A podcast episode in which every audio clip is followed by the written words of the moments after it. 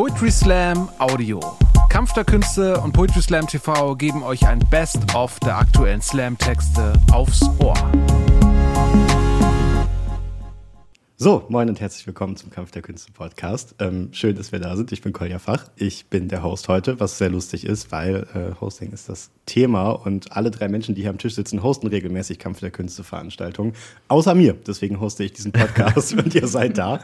Ähm, wir gehen einmal in die Runde. Rechts neben mir sitzt Paulina Behrendt. Du bist Slam-Poetin und Autorin. Du wohnst und studierst in Hamburg. Du schreibst oder schriebst unter anderem in Projekten fürs Goethe-Institut und die Zeitstiftung und moderierst regelmäßig Events, zum Beispiel auch hier in in Hamburg für Kampf der Künste. Gegenüber von Paulina Behrens sitzt Hinner Köhn. Hinner Köhn hat ein Buch geschrieben, ist in einem anderen publiziert worden, habe ich gerade gelernt. Ist Comedian aus Hamburg, hat einen Podcast zusammen mit Max Scharf, Turt und Moritz Neumeier und Solo mit seinem Programm Bitter und er hostet regelmäßig Veranstaltungen, zum Beispiel für Kampf der Künste, zum Beispiel den Stand-Up-Slam. Korrekt. Und gegenüber von mir David Friedrich, ist Slam-Poet, unter anderem deutschsprachiger Meister 2021, Autor und Musiker, hat verschiedene Veranstaltungsformate mitentwickelt und großgezogen und äh, umgesetzt und moderiert zum zum Beispiel auch hier für Kampf der Künste. Schön, dass ihr alle da seid. Und äh, um das Lachen von eben kurz Hallo, einzuordnen. Hi.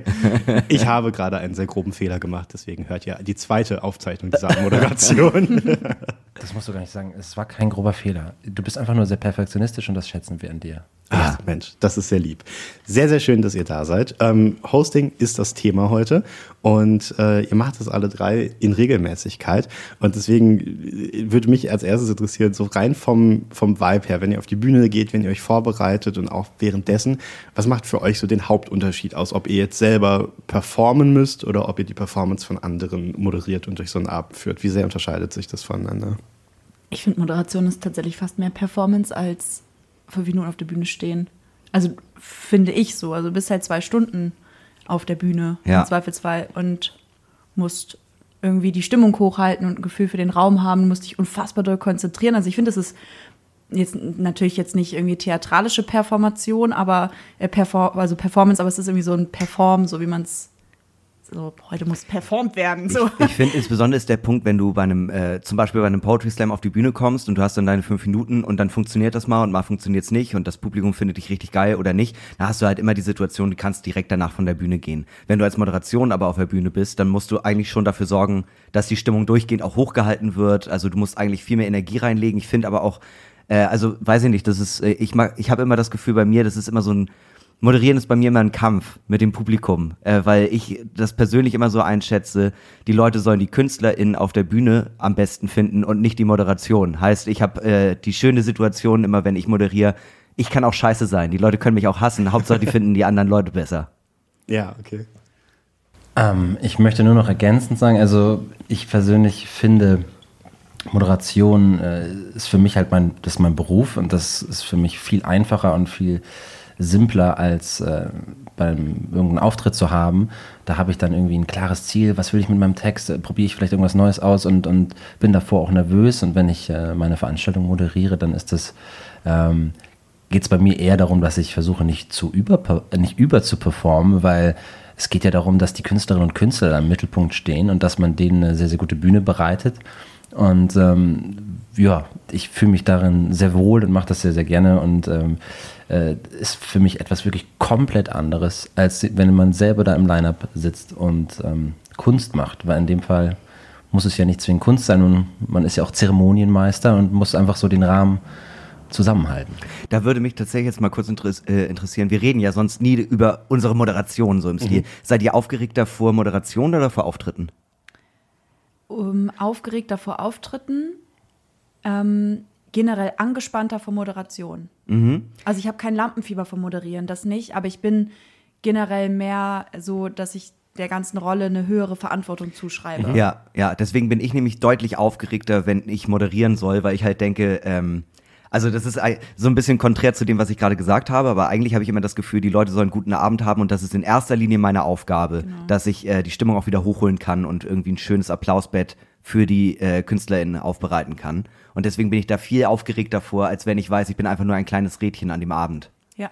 Bei mir ist es so, dass es in den letzten Jahren halt so wenig geworden ist, das Auftreten selber als mhm. Künstler, ähm, dass das einfach jetzt was total Spezielles ist. Und ich bin, also gerade in so einem, bei so einem Slam im Wettbewerb aufzutreten, ist für mich jetzt was total Besonderes. Und da bin ich ehrlich gesagt vorher nervöser, weil ähm, ich da eben nur diese fünf, sechs Minuten habe und das andere, also moderieren, gerade Poetry Slams moderieren, da freue ich mich einfach extrem drauf. Da habe ich, das ist keine Aufregung, sondern es ist einfach nur Bock, Bock, Bock. Und ähm, da mache ich mir auch gar keine großen Gedanken, weil ich mich da einfach drauf verlasse, dass die Veranstaltung sowieso funktioniert. Und ähm, so, wenn ich da anfange, mir Sorgen zu machen, dann wird es, glaube ich, keine, keine gute Moderation wird es dann werden. Aber wenn ich was moderiere, was nichts mit Slam zu tun hat, für Firmen, Events oder ja. was ist, ähm, und nicht einschätzen kann, wie das Publikum da ist, wie der Rahmen mhm. ist, wenn es ganz viele Fragezeichen gibt, dann habe ich da schon echt auch äh, gehörigen Respekt vor und überlege mir dann doch vielleicht mal, was sagst du denn, äh, wenn du auf die Bühne gehst? Beim Slam würde ich mir nie vorher überlegen, was sage ich, wenn ich auf die Bühne gehe, weil wenn das nicht spontan ist, dann ist das nicht cool. Das finde ich aber spannend, weil also ich weiß nicht, also dadurch, dass ich halt auch so viel Stand-up-Comedy mache, bei mir ist Moderation auch immer zwischen den einzelnen Performances ich probiere halt auch immer Jokes aus und ja. guck dann halt, ob das funktioniert oder nicht. Also es ist für mich auch gleichzeitig noch eine Spielwiese dazu, weil man bei einer Moderation ja auch nochmal viel freier ist, als wenn man auf ein als wenn man in dem äh, Regelkorsett ist, dass man jetzt irgendwie sechs Minuten hat. Da muss man halt irgendwie dann in, innerhalb dieser sechs Minuten performen. Und bei einer Moderation kann ich zwischendurch immer gucken, das ist mir gerade eingefallen oder das wollte ich immer ausprobieren. Funktioniert das? Und äh, dann funktioniert's mal und meistens nicht. Aber äh, trotzdem finde ich das irgendwie, das ist eigentlich das Geilste am Moderieren. Ja, es tut ja auch total viel für die Dramaturgie dann. Also ich sag mal, es ist ja schon in der Moderation so, dass man irgendwie den Leuten so ein bisschen äh, so, ein, so ein Bett bereiten muss oder so. Also wir fokussieren uns jetzt mal auf die, auf die äh, Poetry Slam äh, Moderationen erstmal. Das mhm. ähm, andere, was David eben gesagt hat, mit den äh, mit den Veranstaltungen für irgendwelche Unternehmen oder so. Das ist, finde ich, auch nochmal eine, eine deutlich trockenere Angelegenheit oder eine deutlich andere Nummer. Und ich habe das teilweise gehabt, ich habe letztes Jahr habe ich einen Livestream moderiert und das fand ich super, super schwierig. Also es war auch wieder eher so auf Unternehmensbasis und dann ein Livestream. Ja. Und ich gedacht halt so, ich mache jetzt einen Witz, stache in die Kamera, es ist halt Stille, das ist was, ja. was wir nicht gewöhnt sind, glaube ich. Gerade im Humorbereich super anstrengend, weil einfach ja. nichts passiert. Und irgendwann ist man dann so, ja, machen wir weiter. Ne? so, es ist mega belastend. Ja. Hast du auch ähm, also ich habe während Corona ein, äh, ein, paar Veranstaltungen gehabt, wo ich wirklich nur mit einem Sakko und einem Hemd und ansonsten eine Unterhose anhatte und ich saß, Immerhin. ja, und dann saß ich, ich hatte damals in meiner alten Wohnung eine Couch in der Küche und dann saß ich dort in der Küche äh, mit dem Laptop und ja, habe da einfach mal in, in den Laptop rein moderiert. Es hat eigentlich gesagt ziemlich Spaß gemacht. Mhm. Also ein Träumchen eigentlich. Also kann, kann gerne wieder. Ja, ja, das war bei mir auch so, nur ohne Unterhose. Nein, ähm, mhm. Quatsch, ich habe, das war tatsächlich damals wow. aus einem aus einem Studio raus. Also das war, ich war alleine, aber Kameras und Scheinwerfer und so. Ja, ähm. das ist, das hatte ich nämlich auch eine Veranstaltung und äh, das ist, also nee, zwei oder drei sogar. Und das ist immer weird, wenn man dann Stand-up-Comedy in die Kamera macht und die einzige Person, die halt ab und zu mal vielleicht ein bisschen kichert, ist die Person hinter der Kamera und ansonsten hat man gar keine Reaktion. Mhm. Und meistens sind die aber auch so professionell, dass sie wissen, ich darf eigentlich auch gar nicht lachen. Heißt, äh, man, ja. äh, man, äh, man erzählt dann da einfach seinen Scheiß und dann, und dann ist man aber in diesem luftleeren Raum und denkt sich so, was mache ich hier eigentlich gerade? Also man weiß ja auch nicht, ob es irgendjemandem gefällt oder ob es irgendjemand gerade überhaupt hören will. Pauli, ja. Pauli kann das ganz gut. Die hat mehrere Slams, äh, Slam-Streams moderiert, ne? Ja, aber da waren wir zu zweit mit Johannes Fleur. Das fand ich dann okay, weil da hat man ja zumindest eine Person, die mit einem interagieren kann und die mhm. dann so ein bisschen netterweise auch mal lacht oder eine Reaktion zurückgibt. netterweise finde ich auch aber sehr, sehr gut. Aber ich hatte auch eine Veranstaltung, ähm, das war auch so eine Auftragsmoderation und äh, mein, das Problem ist bei mir eigentlich eher gewesen, dass mein Laptop so alt ist, dass so diese ganzen Programme, diese Hightech-Programme, die diese Unternehmen dann entwickelt haben, extra für die ganzen Veranstaltungen, bei mir einfach total Overload waren. Ja. Und zum Beispiel bei Zoom konnte ich mir meinen virtuellen Hintergrund Hintergrund nicht einstellen. Dann saß der also so vor meinem Lernplakat und alle anderen hatten diesen virtuellen Hintergrund und ja. ich so als Host mäßig, als Moderation, die so durch diesen Abend geführt hat. Also es, war, also es war sehr unangenehm zum Teil. Und ich hatte ständig Angst, dass mein Laptop gleich abkackt. Ja. Und ständig diese Nervosität, okay, wenn es gleich einfach ausgeht, dann ist halt aus. So, dann ja. weißt du nicht, was du machen kriegst, dann die Hälfte vom Budget oder wie macht man es dann so? Ja. Ja, es ist super, super angespannt gewesen. Also von daher geil, dass alles wieder, wieder live läuft. Und wenn wir uns jetzt die Poetry Slams angucken, ähm, was, was glaubt ihr, was eure Hauptaufgabe ist? Also wir haben es ja eben schon gehört, so dramaturgisch Publikum anheizen und so. Also klar, die Hauptaufgabe ist moderieren, aber innerhalb dessen, was, was seht ihr als euren Job? Was ist eure Rolle gegenüber der Veranstaltung und den Leuten da? KünstlerInnenseite und Publikumsseite? Ähm, also ja, ich denke, da haben wir alle unterschiedliche Herangehensweisen. Ich denke, das Wichtigste bei einer Moderation sind die ersten 20 Minuten. wenn man raufkommt, die Regeln erklärt, äh, die Jurytafeln verteilt, ähm, das Publikum schon mal ein bisschen anheizt, damit die erste Person gleich irgendwie einen guten Auftritt hat und das dann halt durchgehend einfach hochhalten. Aber ich glaube, dass ähm, wenn die Anmoderation quasi für die gesamte Veranstaltung so ein bisschen äh, sagen wir mal, ein bisschen unenergetisch ist, dann zieht sich das auch durch den Abend. Man gibt quasi so ein bisschen, was man auch immer sagt bei den Jurywertungen, man gibt die Eich- und Richtwertung quasi mit der Anmoderation für die Stimmung des Abends. Mhm. Man könnte aber auch sagen, finde ich, die letzten 20 Minuten sind die wichtigsten des Abends, weil am Anfang habe ich meistens das Gefühl, das Publikum geht auch mit einer Energie schon ja rein. So, die haben sich alle die Tickets gekauft, die sind alle mhm. freiwillig da, die haben ja Bock. Und wenn du da nicht eine richtige Schlaftablette auf der Bühne bist, so dann glaube ich, ist das fast ein Selbstgänger. Aber dann dieses Level zu halten und irgendwann finde ich, haben die das Prinzip verstanden. Du hast irgendwie so das Gleiche. Und dann habe ich manchmal das Gefühl, so da muss man manchmal noch als Moderation so reingehen und zu sagen, man muss die jetzt nochmal wieder hochholen von der Stimmung mhm. her, dass die jetzt nicht so sagen, so, ja, kein mehr Tafel, Tafel. So, und das, das glaube ich, bei mir eher der Fall letztens. Ich glaube, ihr habt beide recht. und der Mittelteil ist das Wichtigste. Nein, also das Ding ist, ich bin der Meinung, dass es darum geht, am Anfang zu gucken, was hast du für ein Publikum ähm, und auschecken, zu was ist das Publikum in der Lage? Also wie, wie sind die drauf? Ähm, was geben die dir? Also wenn du die Jury auswählst, schon von der Bühne aus, dann siehst du ja auch, ne, was sind da so für Leute, machst das Saarlicht an und ähm, wie, was ist da für eine Energie im Raum? Und äh, dann ein, ein, einen persönlichen, so einen privaten Kosmos in diesem Raum zu schaffen, dass alle im Publikum, die da drin sitzen, wissen, okay, wir lernen jetzt diese Jurorinnen und Juroren kennen, mit denen wird ein bisschen getalkt und dann gibt es ein paar Witze schon, weil das irgendwie unterhaltsam ist und das kannst du dann durch den ganzen Abend ziehen. Und wenn die Leute schon ganz vergessen haben, dass diese eine Jurorin ja Tiermedizinerin ist und du dann am Schluss nochmal irgendwie sagst, so, ja, unsere Tiermedizinerin und da einen Gag machst, also die Leute fühlen sich da alle ähm, abgeholt, sie wissen, das jetzt nur heute an diesem Abend ähm, und das ist jetzt witzig und irgendwie, dann kannst du, ja, Running Gags da für den Abend ähm, da aufbauen, was weiß ich was. Und das hängt, steht und fällt mhm. mit dem, was das Publikum da gibt. Deswegen glaube ich schon, dass der Anfang wichtig ist, um das Publikum abzuholen und zu checken, wer da da ist. Aber das dann natürlich, wie Pauli schon sagt, dann bis zum Schluss auch zu halten. Oder dann auch nochmal, wenn sie einschlafen, nochmal dazu zu kriegen, dass sie nochmal mhm. Gas geben. Aber wenn der Slam gut läuft, dann ist das ja eigentlich ein Selbstläufer. Und ich muss auch sagen, ja. wir haben hier in Hamburg, also meiner Meinung nach, ein sehr großes Privileg, weil das Publikum schon meistens sehr gut ist. Also ich wurde, mhm. wir wurden gerade ausgezeichnet im Ernst-Deutsch-Theater Best of Poetry Slam mit dem ähm, besten Publikum in der de deutschsprachigen Slam-Szene. Da haben wir gerade einen Preis bekommen. Und äh, deswegen muss ich an der Stelle nochmal sagen, das ist einfach ein, fast schon ein Selbstläufer. Es Wer das verkackt, krass. der ist einfach scheiße. ja. Mir ist aber auch gerade noch mal was äh, eingefallen tatsächlich, weil du ja auch explizit so nach Rolle und Aufgabe gefragt hast. Also ich würde äh, glaube ich, uns allen auch zustimmen, sodass wir sagen, okay, man holt jeden und jede da ab, wo sie oder er gerade steht. Ähm, und das immer im Laufe des Abends, dass man wirklich mit so einer Herde vorankommt und nicht irgendwie einer steht schon beim Ziel und der nächste steht irgendwo sonst wo. Und das Zweite ist dann aber auch, finde ich, dass man, ähm, nur weil wir ja tagtäglich mit Slam zu tun haben, darf man, glaube ich, nicht davon ausgehen, dass das auch jeder und jedem anderen so geht.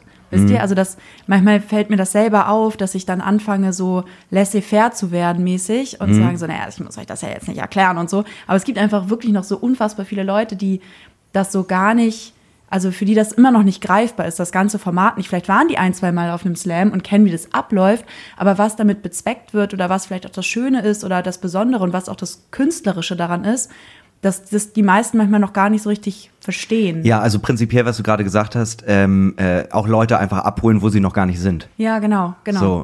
Ja. Ja, und das, das ist aber eigentlich gerade das Schöne. Das macht ja gerade am meisten Spaß, Leuten nochmal irgendwie äh, ähm, äh, quasi das mitzugeben. Guck mal, was wir hier Geiles gerade auf die Beine stellen. Voll. Du warst ja auch beim Muceris Kunstforum Slam gerade, ne? Ja. Da nochmal auch Props an Rainer, fand ich. Also es war halt wirklich so, er hat einem Publikum, glaube ich, was ja ziemlich schwierig war in der Hinsicht, weil einfach die Veranstaltung als Konzept gestaltet war und die Leute nicht explizit für einen Slam da waren. Genau, vielleicht kurze Erklärung. Rainer Holl, äh, Kollege aus Leipzig, Moderator und auch Slam-Poet, hat eine Veranstaltung moderiert hier in Hamburg äh, und diese Veranstaltung war ein Poetry Slam zu einer Kunstausstellung im Bucerius Kunstforum und man hat vorher quasi eine Führung mitgemacht, sich die Ausstellung angeguckt und danach gab es Texte zu dieser Ausstellung. Genau. Danke für den kleinen. Äh, Gerne. Wieder Leute abgeholt, wo sie nicht sind. genau. Und das fand ich halt einfach so gigantisch gemacht. Die Stimmung war ja bombastisch in diesem Raum. Ja. Ähm, und sehr galant gelöst und ja, und sehr charmant auch. Ja. Ja, super. Ich weiß gar nicht, wo ich es zuletzt, vor ein oder zwei Tagen habe ich ein Zitat gehört, das fand ich ganz lustig, wo, wo einer irgendwie meinte, so ist ja schön, dass mich die ganze Veranstaltung immer abholen wollen. Ich weiß aber nicht, wo sie mit mir hinwollen. Mhm. Ähm, also es hat so ein bisschen. Äh, das hat er aber den Leuten auch erklärt, wo man hin will. Ja. ja. Doch, doch. Ja, richtig gut. Ähm, und generell jetzt, weil wir eben auch drüber geredet haben, so ja, meine Stand-up-Nummer irgendwie so dazwischen schieben und so. Ähm, das, das Thema Zurückhaltung, also in, in zweierlei Dingen. Also zum einen, wenn man es jetzt auf die, auf die Künstlerinnen und Künstler bezieht, ähm, wie seht ihr da eure Verantwortung, dass man sich vielleicht ein Stück zurücknimmt und so denkt, okay, wenn ich jetzt hier voll das Stand-up-Brett hinballer irgendwie und dann kommt nach mir eine Person, die versucht auch Comedy zu machen im Wettbewerb und mhm. ich habe als Moderator eigentlich gerade so abgeliefert, dass die Leute denken, hm, der Moderator hätte eigentlich auch weitergehen können, so ähm, wäre mir lieber gewesen. Also wie viel Zurückhaltung ist da und dann, wenn man jetzt ins Wettbewerbformat geht, auch gegenüber dem Publikum, es gibt ja dieses Unwillkürliche. Man sieht es ja oft und man kriegt es auch immer selber mit, wenn man auf der Bühne steht. Wenn hinten rechts hinter einem irgendwie äh, die moderierende Person sich da vom Sofa roffelt, dann weiß man schon, ah, läuft gerade ganz gut irgendwie. Ja, ja. Dann gleichzeitig ist das ja aber auch so eine Influencer-Rolle, die man gegenüber dem Publikum hat. Also wenn ich ja. im Publikum sitze, ich sehe, die moderierende Person lacht sich mega einen weg, dann denke ich, ja, ja gut, die wird Ahnung davon haben, das ist ja eine gute Sache, da klatsche ich mal. Ja. Ähm, also, also so, ihr habt ja viel Einfluss auf die Dramaturgie im Wettbewerb. Wie, wie schafft man es, das ausgewogen zu halten. Also ich glaube, das ist ganz wichtig, was du da gerade ansprichst, weil wenn ähm, etwas schlecht laufen kann von Moderationsseite aus, dann ist es genau das, dass man denkt, man müsste in jeder Zwischenmoderation unbedingt einen Gag platzieren, wenn man die ganze Zeit dann noch eine persönliche Anekdote und hier eine persönliche Anekdote, ähm, das tut dem Slam, der Veranstaltung nicht gut und das ist auch unfair den auftretenden Künstlerinnen und Künstlern. Man darf nicht vergessen, die haben gerade, äh, die sehen ja die ganze Zeit diese Stücke, diese Performances. Und dann ist es auch vielleicht mal gar nicht schlecht, dazwischen mal einfach mal durchzuatmen, vielleicht kurz zu diskutieren, äh, wie fandest du das oder was ich was. Ähm, das ist vollkommen überladen und es geht nicht um so ein Geltungsbedürfnis, was man natürlich hat. Also da kann ich mich auch nicht von frei machen, aber da ist es, glaube ich, enorm wichtig, ähm, ein gutes Maß zu finden. Und was dieses ähm, auf der Moderationscouch weg, äh, wegrollen, weil man es selber so witzig findet, ich meine, manche Sachen sind halt auch einfach witzig. Und dann, ich habe, mir tut das dann auch mal leid, ich versuche das dann auch zu drosseln, weil ich weiß, das verzerrt im Wettbewerb.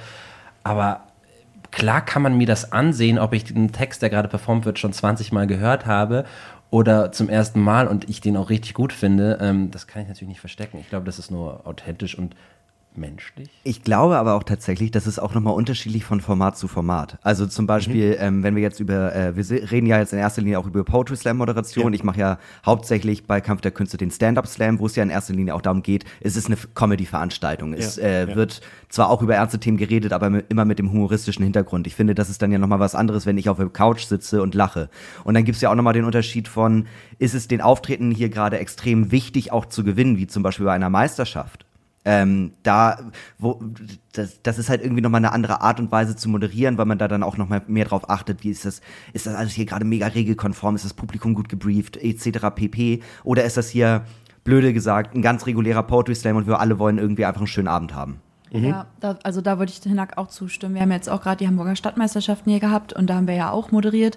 Und ich finde, da ist es also da hat man wirklich als Moderation noch mal mehr die Aufgabe zu sagen, wir wollen wirklich einen unfassbar fairen Wettbewerb haben. Keine Kommentare auch bezogen auf Texte. Da habe ich sehr darauf geachtet, dass man nicht Bezug nimmt in der Zwischenmoderation zu dem Text, den ja gerade gehört wurde, weil das die Jury meistens auch so denkt so, uh, ja, also es verstärkt, das ist wie so ein Exponent für diesen Text. Also mhm. keine Ahnung, spricht jemand über Flöhe und dann erzählt so, ja, meine Oma hat ja auch gerade Flöhe. Dann ist, ja. also sind die im gedanklich einfach noch im Text. Und ich ja. glaube, da ist wirklich wichtig, irgendwie so was Neutrales zu erzählen. Ja. Andersrum, beim U20 Slam zum Beispiel, ist es schon auch so, dass die, dass die Texte eher, würde ich sagen, von der Stimmung äh, jetzt nicht Stand-up-mäßig sind, ja. sondern eher ernstere Themen, lyrischere Themen.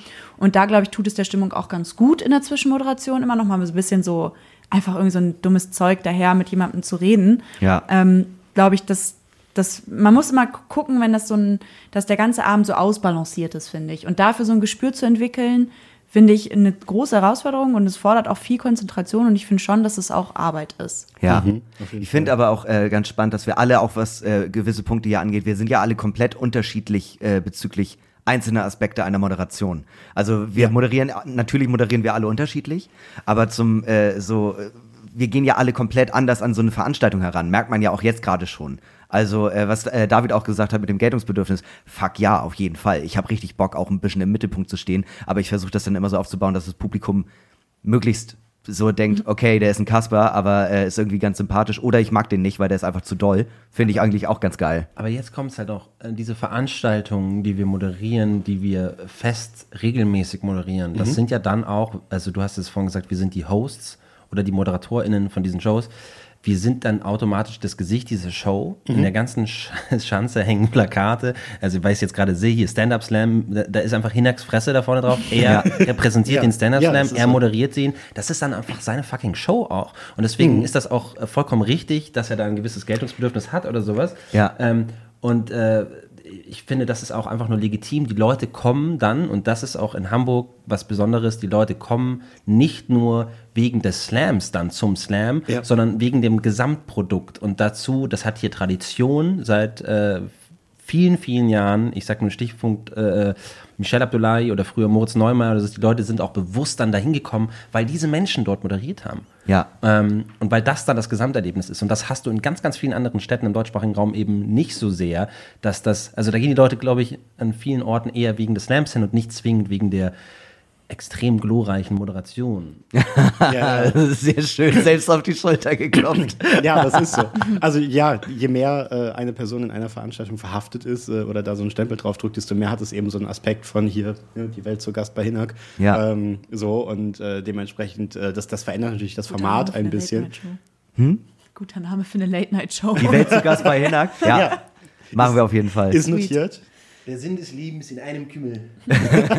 Entschuldigung, ich wollte dich nie unterbrechen. Nein, Quatsch. Aber es ist, äh, es ist, es ist äh, völlig richtig, dass es dann äh, eben dahin dreht und dann hat es eben auch ein bisschen was von einem, von einem Branding, was man der ganzen Sache ja mitgibt. Voll. Und ja. auch nochmal dazu, was ich auch schon meinte mit unterschiedlichen äh, Veranstaltungen, es ist halt auch nochmal der Punkt, äh, zum Beispiel beim Best of Poetry Slam, da weiß man, da sind Leute, die machen das seit mehreren Jahren oder vielleicht auch erst noch kürzer, aber sind einfach mega talentiert, haben tolle Texte, mhm. die wissen so ein bisschen, okay, ich komme hier auf die Bühne, ich mache das jetzt und wenn ich nicht gewinne, ist aber auch egal. Ich hatte einen schönen Auftritt, das Publikum hatte Spaß. Das ist ja auch nochmal ein komplett unter, äh, kompletter Unterschied zu Leuten wie zum Beispiel beim U20 Poetry Slam oder auch bei Newcomer in Slam, wo Leute das erste Mal auftreten und das ist natürlich eine andere, ein anderes Gefälle, denen ist das viel, viel wichtiger auf der Bühne zu stehen und ihre Gedanken da irgendwie vorzutragen, als zum Beispiel beim Profi, der, äh, der oder die jetzt auf die Bühne kommt und das jetzt zum 20. Mal macht. Was David mhm. auch schon gesagt hatte, wenn der Text gut läuft, dann machst du den ja auch, weil du weißt, ja, der kommt gut beim Publikum an. Mhm. Das ja, ist ja eine andere äh, Situation auch für die Auftretenden dann.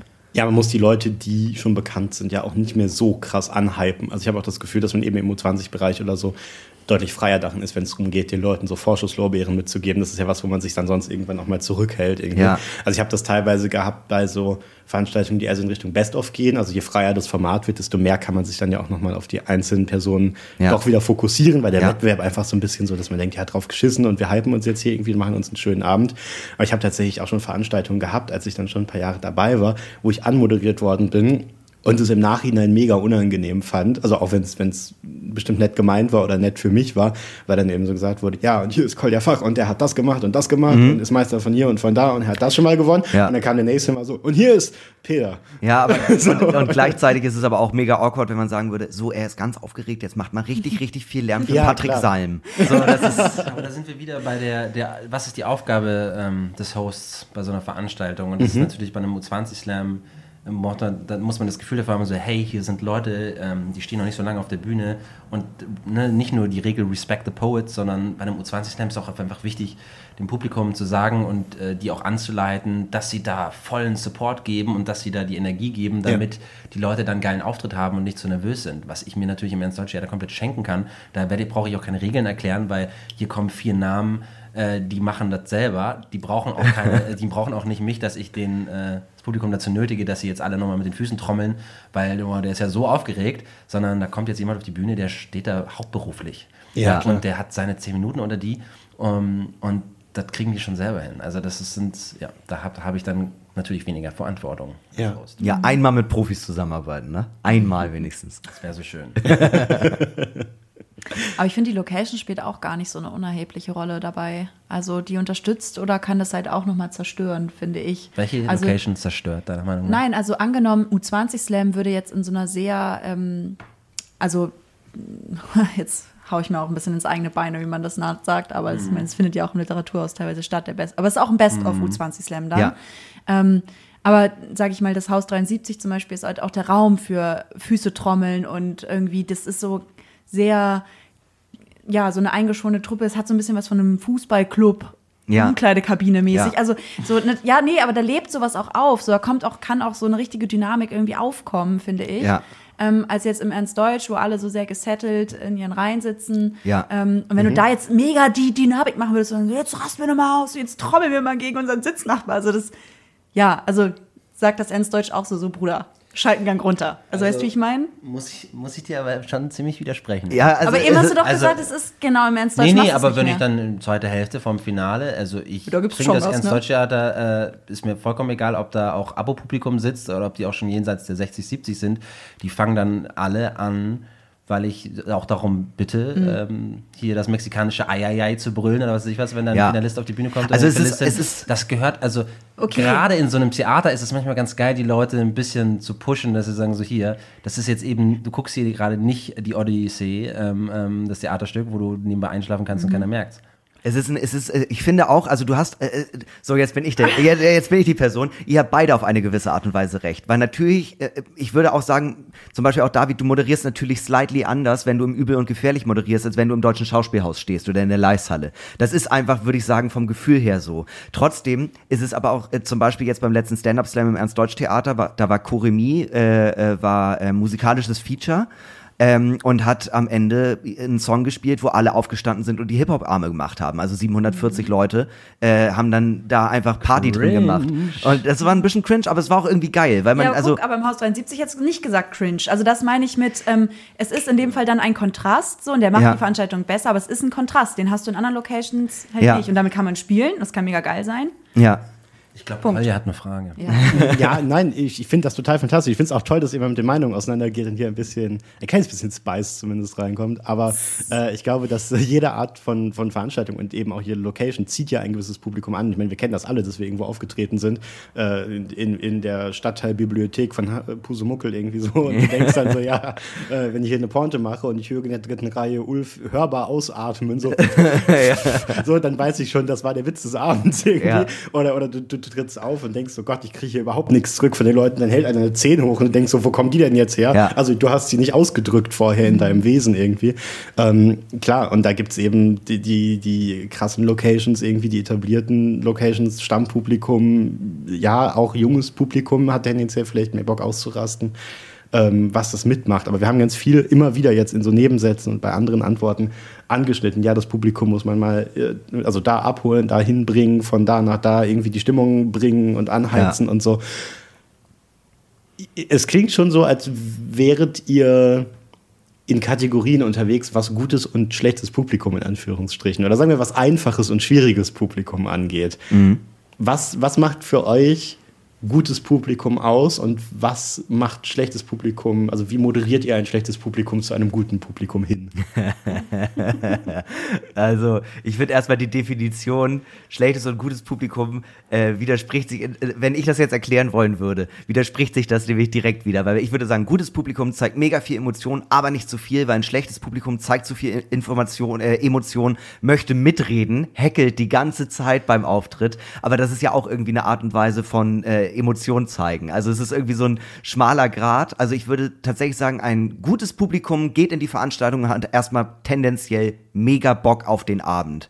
Ein schlechtes Publikum hat sich Karten gekauft und will jetzt auch richtig doll abgeholt werden und will oder ist auch mal so, ja, wir gucken uns das mal an, mal gucken, ob uns das gefällt. Ich bin eher tendenziell skeptisch. Mhm. Also schlechtes, das heißt schlechtes Publikum, schwierigeres Publikum will überzeugt werden und ist nicht aus so einem intrinsischen Bock da. Ja, und das macht aber Spaß, äh, wenn man merkt, okay, ich habe die nicht von Sekunde 1 an, sondern ich erarbeite mir jetzt den, den Bock des mhm. Publikums. Mhm. Aber wie? Ja, äh, durch Hinterkön sein. Äh, durch Hinterkön sein, durch äh, Publikumsinteraktion, durch Quatsch, den ich auf der Bühne mache. Ähm, ja. Und eben mit ihnen kommunizieren. Also diese, Inter mhm. diese, diese Kommunikation ist ja das, was beim Slam dann Warum lachst du da jetzt, Pauli? Nee, das zum hört sich Weil ich gerade das an, Wort als wenn- Kommunikation gesagt habe. Nee, das hört sich gerade an, als würdest du über so eine seltene Populi Population von, weiß ich nicht, Faunhühnern sprechen. So. Man, muss nur mit den ihnen. Aber ich glaube, auch da geht es darum, mit ihnen zu interagieren. Ja, ja. wahrscheinlich hast du Ähm, recht. um ihnen zu zeigen, ähm, man ist nicht hier, um ihren Lebensraum zu zerstören, das ist eine besondere Pfauenart, sondern ähm, sie dazu zu kriegen, dass sie mit dir. Worauf ich hinaus will, ist, ähm, die Frage lässt sich eigentlich ganz einfach beantworten, was ein gutes, was ein schlechtes Publikum, und zwar leicht angetrunken, aber nicht mehr. Sehr Also- guter Punkt. Das ist das Ding, weil, und ich rede jetzt gar nicht davon, zwingend mit Alkohol angetrunken sein, sondern man kann ja auch einfach so in einer guten Stimmung sein, aber tendenziell zeigt die Erfahrung leicht beschwipst, aber nicht zu doll, weil sonst wird es eben zu diesen Heckler-Geschichten kommen und das artet dann irgendwann aus. Ähm, aber da muss man sich halt wieder ein bisschen beruhigen, das geht auch, es ist alles möglich, aber die kommen jetzt an einem, weiß ich nicht, an einem Mittwochabend, die, die waren fast alle vorher arbeiten, dann treffen sie sich mit einer Freundin und dann trinken sie natürlich vorher schon ein Glas Wein und dann gehen sie rein und dann haben sie Bock und dann sind sie leicht angeschwipst und das ist eigentlich optimal. Ja. Ähm, und ja. das- Trunk, betrunken vor Emotionen, vor positiven Emotionen. Das reicht auch. Gilt es auch Ja. für Nicht-Comedy-lastige Bühnengeschichten? Also, dass, dass leicht angeschwipste Leute Ja. gut Ja. zum Lachen zu bringen sind, yes, aber Ja, du bist ja- fühlen die auch mehr Diebenshit? Äh, äh, äh, Sag du zuerst uns, Pauli. Also, ähm, ich kann mal den U20-Slam dazu nehmen, weil das ist jetzt wirklich keine Stand-up-Bühne, würde ich behaupten. Und ähm, da finde ich es so, also ich finde gut und schlecht sowieso ein bisschen schwierig. Ich würde sagen, es gibt schwieriges Publikum, was mich mehr herausfordert, wo ich mehr leisten muss an einem Abend. Und dann gibt es einfaches Publikum, wo ich irgendwie echt viel chillen kann, weil das so ein Selbstgänger ist. Und da würde Ja. ich recht geben, schwierig ist der Ausschlag in beide Richtungen. Also schwierig ist einmal das Publikum, was viel zu viel Bock hat und einfach, wie Hinak meinte, einfach schon, oder wie David einfach schon zu besoffen ist an Emotionen und an Stimmung. Und dann gibt es aber auch das schwierige Publikum, was einfach völlig unterm Radar liegt und ist so, ja, überzeugt mich mal heute Abend und Ja. ich trinke grundsätzlich das ganze Jahr kein Alkohol. Mäßig so. so kritische einfach. Genau, so Ja, skeptisch, ja, ja. genau. Und ähm, So Schwabenpublikum. Ich habe hier Geld bezahlt Voll. und jetzt, jetzt sollt ihr mich auch bitte Leistet. unterhalten. Genau. Ja. Genau. Aber so dieses Angeschwipste würde ich komplett zustimmen, gibt, gilt auch für Nicht-Comedy-Veranstaltungen. Das ist, weil die einfach, die, das sind so ganz wach, wache Menschen. Die sind einfach wach und haben dann auch ein Gespür für, wann ist vielleicht jetzt gerade auch mal angebracht, leise zu sein. Ja. Und ähm, wann ist die Stimmung ernst und also die gehen mit, also die gehen Ja. mit der Stimmung mit und die musst du nicht immer, musst du nicht immer sagen, so jetzt hier bitte ruhig und jetzt hier bitte mehr und das ist für mich ein einfaches Publikum, sag ich mal, das, Mhm. dem ich das jetzt nicht nochmal naheliegen muss. Und das gilt für jede Bühne, glaube ich, aus meiner noch kurzen Ja. Erfahrung. Ja. Ja, würde ich so unterschreiben. Ich finde auch so äh, leicht angeschwipst, ob jetzt von Alkohol oder Emotionen, da mehr, also gerade auch bei Alkohol. Also äh, jeder, der mal irgendwie leicht angetrunken war und dann ging es irgendwie um ganz, ganz tiefe Themen, da geht man emotional ja viel mehr rein, weil man halt auch so ein bisschen seine Hemmschwelle fallen lässt. Ja. Ja, verstehe ich. Ihr habt jetzt eben äh, unabhängig voneinander ähm, alle irgendwie mal über Heckler geredet, falls irgendjemand damit nichts anfangen kann. Also nicht im Sinne von und Koch, sondern im Sinne von, äh, das sind Menschen, die im Publikum sitzen und reinschreien. Weil sie sich selbst versuchen, lustig finden. Genau, die Aufmerksamkeit auf sich zu ziehen. Wir kennen und hassen sie alle aus dem Publikum, wenn sie denken, Mensch, dieser Film wäre noch viel lustiger mit Audiokommentaren von mir. Finde ich tatsächlich aber auch einen ganz wichtigen Punkt, auf jeden Fall bei Comedy-Veranstaltungen. Hackel nicht, also äh, hackeln gerne bei der Moderation, weil ich kann damit dann spielen. Solange du die äh, Leute, die halt quasi im Wettbewerb auftreten, ähm, nicht störst. Ey, mich kannst du anschreien, wie du willst, aber äh, stör bitte nicht die anderen, die auf der Bühne stehen, neben mir. Das gilt für normale Slams auch. Also Ja. das, äh, ich ähm, schätze das sogar, wenn das, es kann nämlich auch, also mein Lieblingsheckler-Moment, ähm, den habe ich, den erlebe ich viel zu selten und ich wünsche mir den eigentlich viel häufiger, falls Leute das hören, ähm, die demnächst mal Veranstaltungen von uns besuchen. Äh, und zwar die, die kleine Mini-Revolte, wo dann, dann die Frau im Theater aufsteht und äh, mit der Wertung nicht zufrieden ist und sagt, das ist, äh, das, das ist vollkommen falsch, nein, nein, zurück, das war viel zu wenig Punkte, ähm, ähm, das, das, ähm, das stimmt doch so gar nicht, ich bin ganz anderer Meinung und ich glaube, die meisten im Publikum sind auch anderer Meinung, wo ich dann so dastehe und denke mir, ja, genau das, du hast gerade sehr schön dargestellt, warum das Konzept Poetry Slam eigentlich voll für die Tonne ist, aber es funktioniert da trotzdem so gut. Ähm, danke, dass du sowas sagst, setz dich wieder und halt dein Maul, weil wir machen es trotzdem weiter, Ja. aber danke, I appreciate that, weil das ist ja genau das, was wir dann jedes Mal, oder ich zumindest jedes Mal sage, es ergibt keinen Sinn, diese Leute miteinander zu vergleichen. Und ähm, es ist, ich wünsche mir eigentlich weniger Akzeptanz für die Wertung vom Publikum, das ist Ja. einfach ultra dankbar. Ja. Ich glaube, das kann man in den oberen Ligen vom Poetry Slam generell festhalten. Also wer bei größeren Meisterinnenschaften, Wettbewerben, wie auch immer, abräumt, wird auf jeden Fall eine geile Rampensau sein. Ähm, wer aber nicht abräumt, ist deswegen nicht zwangsläufig äh, schlechterer Künstler, schlechtere Künstlerin äh, ja. oder KünstlerInnen. Und ich, äh, ja. ich finde halt auch diesen, äh, den, die Begrifflichkeit des Hecklers und wenn das passiert, das ist eigentlich das, was ich am Anfang auch meinte mit, ich mag das, wenn da so eine Art kleiner Kampf zwischen äh, Moderation und Publikum entsteht, weil ich habe dann immer so dieses, okay, komm her, komm her, schieß doch Bulle, ich hab Bock. So, und das ja. macht aber auch Spaß, weil das macht bis zu einem gewissen Grad auch immer Spaß fürs Publikum. Und das ist halt quasi dann so eine Art Zwischenmoderation, die äh, das Publikum einbezieht, nicht zu doll und es ist für alle Leute irgendwie auf eine gewisse Art und Weise amüsant. Und um jetzt den Kreis wieder zu schließen, ähm, im Hinblick auf David, äh, was er vorhin gesagt hatte mit dem Kommunizieren und Interagieren, das, glaube ich, ist halt die erste Einladung, die man so einem Publikum dann geben kann, um denen auch erstmal klarzumachen, ihr dürft. So, ihr seid Teil der Show. Ja. Das, das machst du nur klar, indem du sie ansprichst, indem du sie fragst, indem du sie einlädst, mit dir diesen Raum zu öffnen und halt zu sagen, es ist nicht das klassische Theater, wo der Vorhang aufgeht, da ja. passiert was und ihr hört zwei Stunden still zu, sondern ihr seid wirklich aktiv Teil, indem ja. ihr ja auch mitbewertet und ja. Es ist kein Livestream. Mhm. ja, es gibt genau. nichts Geileres, als auf die Bühne zu gehen, eine Moderation zu machen und dann so ein bisschen Saallicht zu bekommen, um zu gucken, wer es ins, in ins Theater geschafft hat oder wo auch immer hin. Und dann irgendwelche skeptischen Leute da sitzen zu sehen.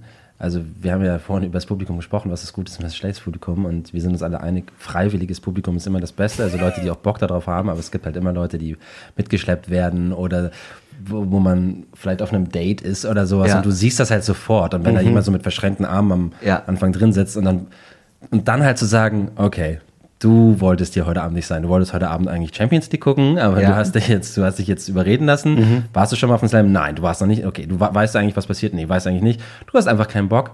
Lass mal dich jetzt davon überzeugen, dass das eine gute Veranstaltung ist. Und wenn dieser Mensch dann angesprochen wird, dann kann es natürlich unangenehm für ihn sein, aber wenn man das respektvoll macht, ist das ein riesen Mehrwert, weil, weil man dann immer wieder checkt, und wie sieht's aus? Gefällt es dir bisher? Ja, eigentlich schon. Und ja. am Ende kommst du wieder? Ja, ich komme wieder. Ja, ja. Ja, da, da habe ich mal eine Frage zu. Ähm, womit ich persönlich ähm, so ein bisschen struggle, ist da dann halt immer, also so, man hat so ein paar Veranstaltungen moderiert und irgendwann kam ich an den Punkt, wo ich so dachte, oh Gott, ich glaube, ich bin viel zu frech. Nee. Nein. Das kann ich dir sagen. Du, du hast, du hast mich doch schon mal moderieren gesehen. Ja, aber du, ja, ja, aber ist es, ist es vielleicht auch deine Rolle, die per se auch ähm, quasi, so du, du bist das auch als, als Künstler, diese, dieses, dieses bisschen frechere, sage ich mal. Ich glaube, es ist ja auch privat.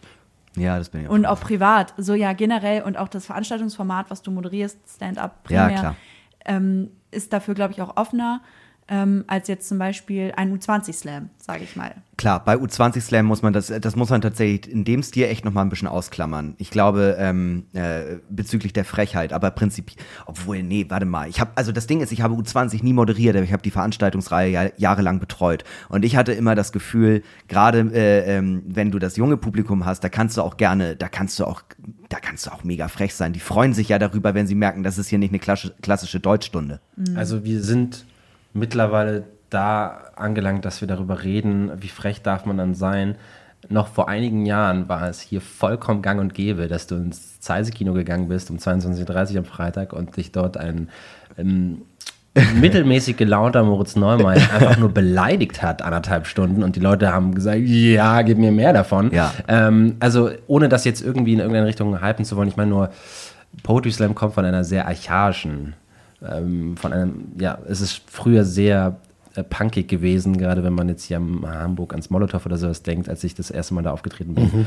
sind manche Slammerinnen und Slammer, also ich erinnere mich an einen Slammer, der mit Dosen beworfen wurde, weil nach einer Minute allen klar war, nee, dein Text ist scheiße, wir haben keinen Bock mehr auf dich. Mhm. Und, äh, und dann im Gegenzug Moderationstypen, die dann wirklich, ja, mehr als provokant waren. Und auch das hat irgendwie zwar ein bisschen mehr polarisiert, aber auch gezündet. Ja. Und ähm, wir haben uns da weiterentwickelt und weiterentwickelt. Und ich glaube, wir dürfen das nicht verlieren, dass das immer noch es ist vielleicht nicht, nicht mehr so dieses sub, ähm, subkulturelle Ding, was es mal war, aber trotzdem so ein bisschen rockig, so ein bisschen ja. cool, also und dann auch so ein bisschen frech, das gehört halt auch einfach dazu. Ja, mhm. Slam-Moderation heißt, du kannst in der Leishalle im Jogginganzug moderieren äh, Nein, oder im, äh, warte, warte, warte, warte, warte, warte. oder im Schauspielhaus McDonalds auf der Bühne essen. das ist also alles schon passiert, dementsprechend. Ich freue mich dann schon, wenn man aus ein bisschen mehr Respekt. ich möchte jetzt keine Namen nennen, aber das letzte Mal, als ich in der Elbphilharmonie war und dann eine bestimmte Person in einem Jogginganzug ankam, meinte ich so, du ziehst dich aber schon noch um. Und dann meinte die Person so, jetzt nicht mehr. Und dann ist die Person mit Jogginghose und ausgebeulten Pulli auf die Bühne und ich dachte so, okay, das ist dein Ding, ziehst durch. Aber das ist halt Slam. Das yeah. ist halt Slam. Das finde ich, das finde ich auch irgendwie, Guck mal, das finde ich auch sympathisch. Du bist ein super Moderator und du bist immer gut angezogen. Ja, aber das bin ich auch privat, deswegen. Na, ich meine, Moderator. Ich bin auch Privatmoderator, ja. ja. Ich moderiere viel zu Hause auch. Und gut angezogen. Ich finde, das muss halt vom Gesamtding stimmen. Ja. Ja, also wenn Andy Strauß äh, eine es Show moderieren halt würde und er kommt äh, in einem Anzug an, würde ich sagen, ey, du ziehst dich aber schon noch um, oder? Also das, weil das einfach nicht passen würde. Es wäre natürlich auch ein Gesamt. Es ist eine Typfrage am ja. Ende, glaube ich. Also und, und, und Typ nicht im Sinne von, von männlich gemeint, aber ich glaube auch, dass es Leute gibt, ähm, die, die verkaufen sich so und das, das ist dann halt der Typ ah, und der sieht so aus und der macht dieses und der macht das und der ist so drauf und der hat das meistens an oder. Hat ja auch einen Wiedererkennungswert. Also ich meine, ja. ja. läuft Alphonse nicht seit Beginn auf seinen Shows, Shows nur mit so einem Alphonse, drum. Ja, Alphonse ja. hat so eine orangene ähm, Trainingsjacke, Trainingsjacke ja, genau. und die wird nicht mehr hergestellt, deswegen hat er extra eine zweite schneidern lassen für den Fall, dass eine kaputt geht davon. Oh, das habe ich mich immer gefragt bei Olaf Schubert, wie viele Polunder es gibt von diesem, ja, von diesem Ding, genau. ja. gelben. Ja, ist ja fast schon Thema. ein Kostüm. Ist es da ein Kostüm? Darf er überhaupt nicht? Ja, das. Im Moderationsstil, ja. Ja, okay. nee, aber ich, ich, ich verstehe das. Also, dass man sagt, okay, ähm, ja, es ist, es ist am Ende eine Typfrage, ob man sagt, ich habe hier eine Grundehrfurcht oder einen Grundrespekt vor dem, vor dem Haus, in dem wir hier stehen oder so. Ich meine, wir kommen gerade aus Wien, die Hälfte von uns oder so. Das war das Burgtheater, das Volkstheater und so. Ja. Da kommst du halt in so einen Marmorpalast irgendwie rein. Und sobald du dein Getränk irgendwo abstellst, wirst du weggetackelt von irgendwelchen Leuten, die sagen, das Getränk darf da nicht stehen, weil der Marmor ist so und so alt. Und, und äh, ja, da, dann da hat man auf einmal Abendgarderobe an und denkt irgendwie, ich gehe hier mit. Und umgekehrt, ich würde es absolut sehen, dass jemand auf die Bühne kommt, halt einen Jogginganzug anhat äh, ja. und eine Flasche, eine Flasche Bier in der Hand. Und das ist dann halt der Typ, der ist so, das ist seine Show, das ist die Art von Entertainment, die von dem Charakter mitkommt oder so. Ja. Ähm, ich glaube, ich finde es schon legitim. Ja, wenn es inszeniert ist, schon. Wenn es nicht inszeniert ist, nicht. Ja. Hm? Ja, also ja, ja, schon irgendwie. Ne? Weil ich finde, es kann auch, es kann auch ein Ausdruck von Respekt sein. Es ist ja überlegt dann. Also es ist ja dann überlegt zu sagen, okay, was ziehe ich heute Abend an? So. Es kommt darauf an, wie gut du auch bist auf der Bühne. Ne? Also wenn du einfach die, wenn das die beste fucking Moderation ist, die ich in meinem Leben gesehen habe, dann ja, von mir aus trag dein Nachthemd. Äh, und, ja, ähm, ja, klar. Also wir reden hier um Äußerlichkeiten. Und, und, ne? ja. Klar, das ist ja so wie auch, wenn man auftritt. Also das macht dann keinen Unterschied mehr. Ich meine, ich sage in den Workshops immer, ihr müsst euren Text nicht gut vortragen, ihr müsst nicht immer wieder das Pub dem Publikum in die Augen gucken und so wenig ablesen wie möglich. Ihr dürft auch stottern und lispeln, ist alles scheißegal. Wenn der Text geil ist, dann ist der Rest egal. Und ja. deswegen, um das jetzt mal ganz deutlich zu sagen, habe ich für mich gelernt, es ist wichtig, wenn ich zumindest ein bisschen mehr Mühe mir gebe mit dem Aussehen.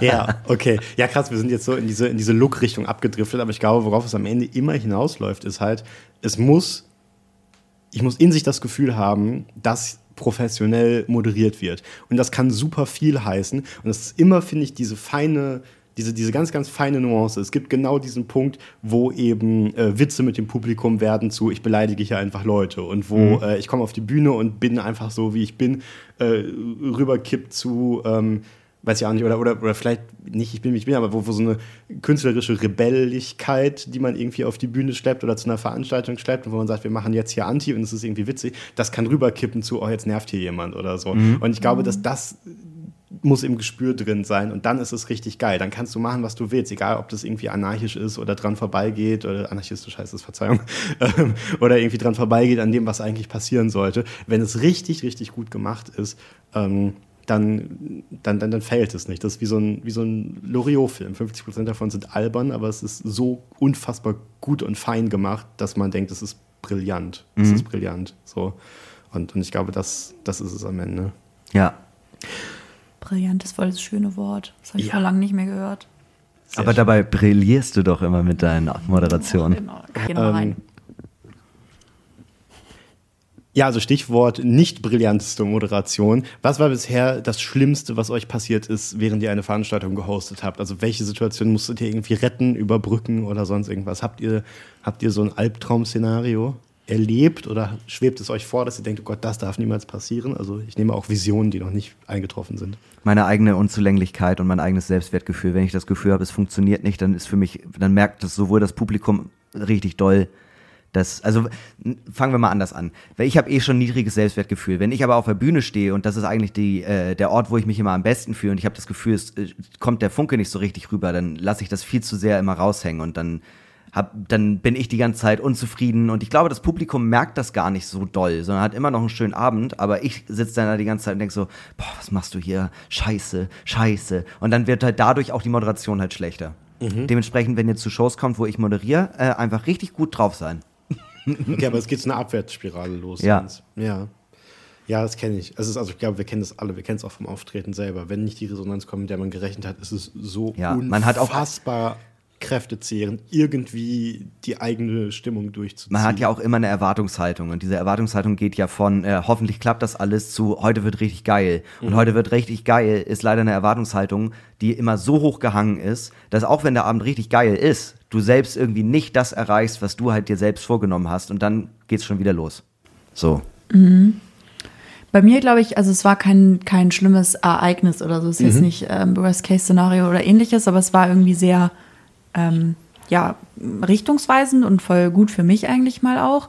Und so war das ähm, nach einer Veranstaltung und dann hat mir jemand im Nachhinein geschrieben, dass ein Kommentar, was ich irgendwie im Laufe der Veranstaltung gemacht habe, ähm, das fand irgendwie die Gruppe, die da da war, nicht für, also hat sie nicht für angemessen gehalten. Mhm. Also es war ihnen irgendwie zu, ich glaube, es war, es ging um irgendeinen Gag, den ich gemacht habe, so ein Hawaii-Hemd oder so. Und dann ging es halt darum, dass es irgendwie so optisch, fand sie irgendwie nicht angemessen, dass man damit dann so den so lächerlich macht. Und das war dann ein bisschen auch so dieses zu frech Ding irgendwie, mhm. dass ich da halt auch angefangen habe, drüber nachzudenken, so okay, äh, vielleicht darf man nicht so, also ich merke das bei mir dann auch selber, habe ich mir was reflektiert, dass wenn ich in so eine Unsicherheit abrutsche, gerade auf der Bühne, die dann meistens daher kommt, wie Hinak eben meinte, so dass ich das Gefühl habe, irgendwas funktioniert gerade nicht, was ich hier mache, dann werde ich unsicherer und dann fange ich an, fies zu werden. Was mhm. natürlich komplett scheiße ist, weil ich das dann so komplett auf die Leute also projiziere. Ja und ähm, das dann ja einen sicher nur die Sache irgendwie schlimmer macht oder es wird, es wird eine ganz fiese Stimmung. Also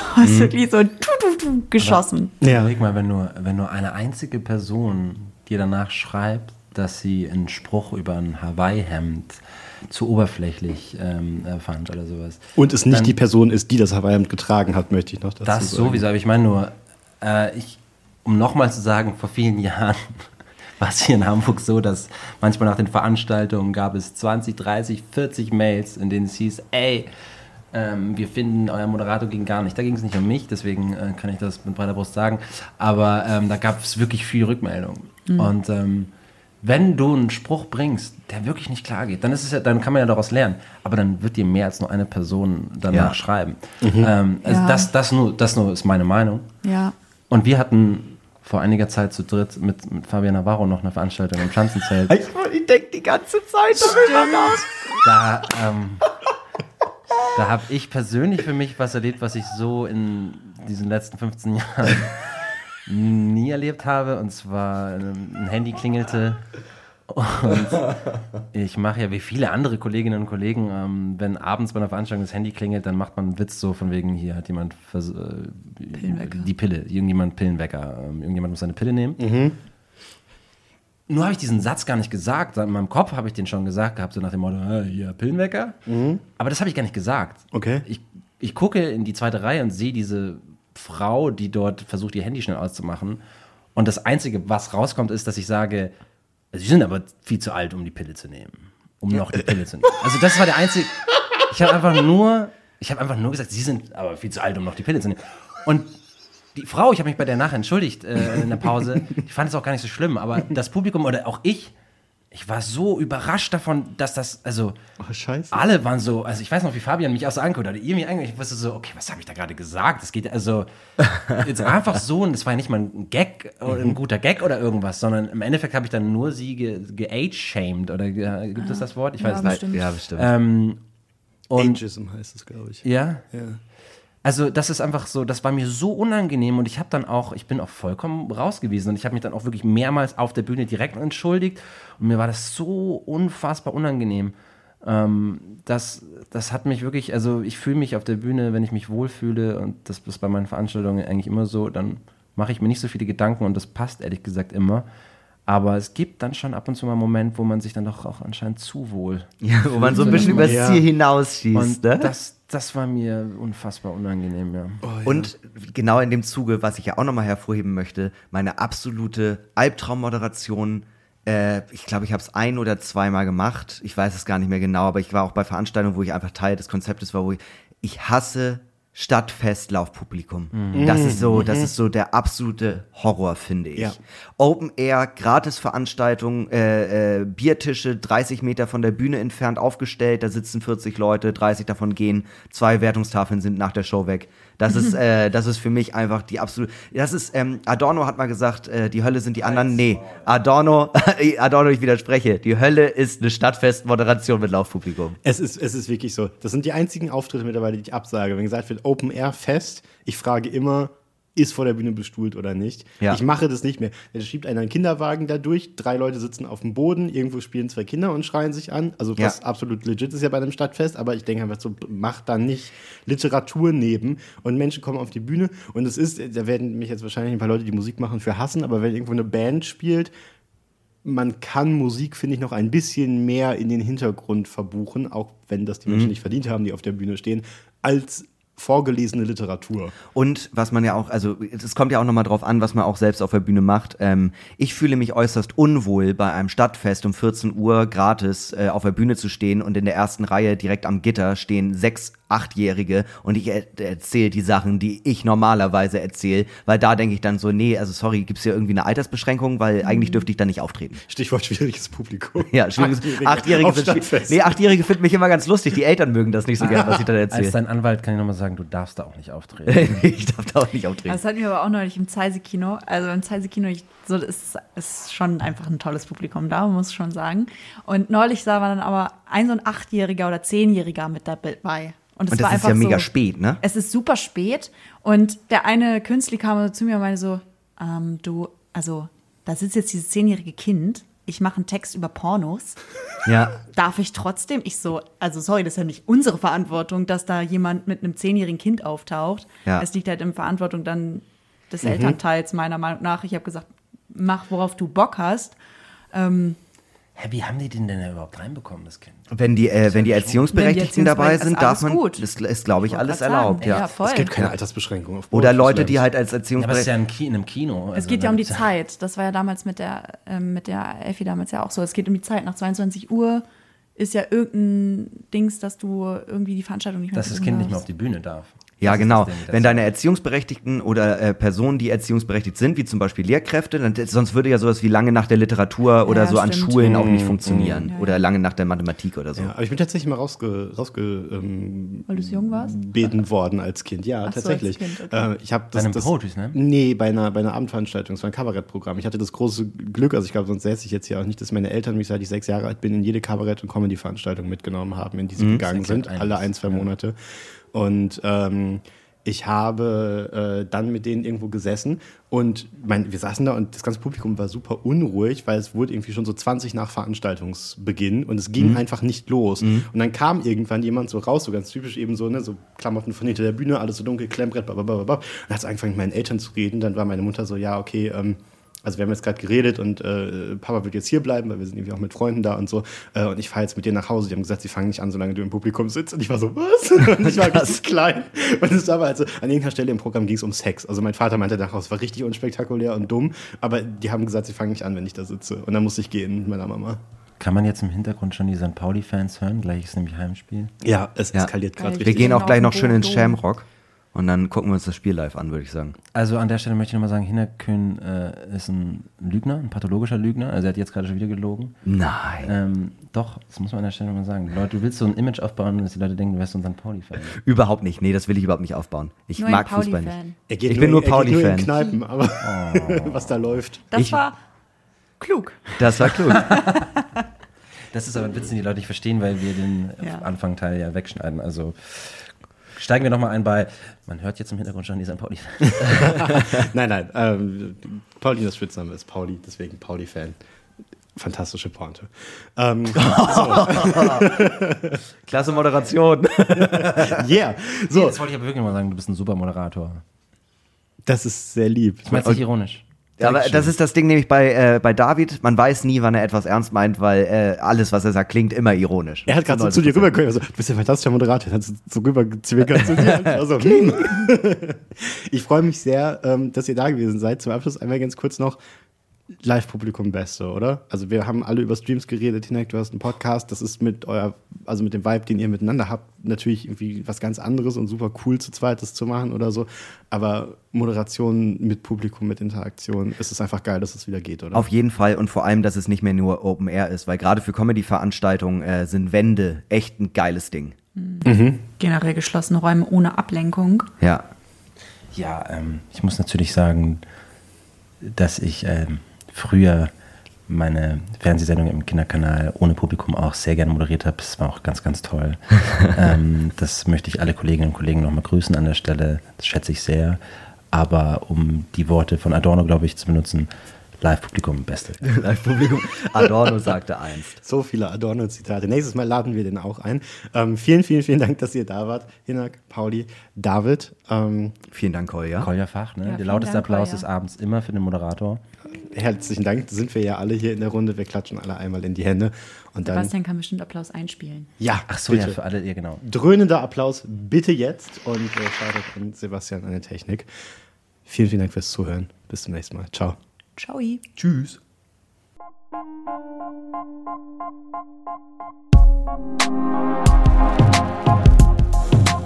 Danke fürs Zuhören.